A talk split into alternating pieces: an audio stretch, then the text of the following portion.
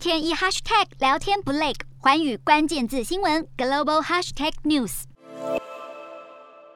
三月初的台北非常的热闹，因为三月一号，拜登政府委派的一群前政府官员组成的代表团抵达台北访问，外交部长亲自接机，这个很罕见。另外，当他们三十小时离去之后呢，三月二号的傍晚，前川普政府的国务卿庞佩奥将率领他重要的中国政策幕僚一起到台北访问。也就是说，在三月初的时候呢，我们在台北看到了共和党、民主党在台湾拼场。为什么讲拼场呢？当然，共和党的代表团他们。所阐述的一定是美国政府对台湾所谓坚若磐石的承诺，但是呢，庞佩奥到台湾的时候，想必他应该会提出一些对于民主党政府、中国政策、印太政策，甚至对俄乌战争种种他认为觉得不妥的行为或者是不作为。也就是说，民主党在台湾的时候会阐述他的对台政策，甚至对印太战略的一些愿景。可是呢，庞佩奥可能会跟民主党说的话非常非常的不一样。在台北这样的情况非。非常非常的罕见，甚至在近几十年来应该没有发生过。所以我想跟各位稍微聊一下这样的一个状况，它背后的政治意涵是什么？首先，这一个拜登政府的前任官员代表团一样，跟去年的操作都是在快要到台湾的时候才交由特定的媒体放出消息。我们看得出来，拜登政府这样的操作算是细腻，因为他不想太早的让消息曝光，在台湾有被炒作的机会，进而让中共当局觉得。拜登政府其实是在找中共当局的麻烦，而且呢，拜登政府也可以尽量减少在台湾的独派的势力炒作这条新闻的时间。同时，拜登政府派到台湾来的所谓的代表团也好，或者媒体讲的特使团也好，其实都是由前任官员组成的，偶尔有中低阶的官员随行，但是呢，那个基本上不是主要访团的成员。所以，我们看得出来，拜登政府他在这一方面其实是很顾及到两岸关系的一种微妙的。相处的互动，而且呢，拜登政府也依照他自己认定的台湾关系法，还有一个中国政策下面的框架进行对台湾的交往。不过，美国的官方高层代表团来，不管是前任多前任，但是我觉得都可以帮助台湾跟美国的互动，还有相互的了解更进一步，我觉得是件好事。第二点，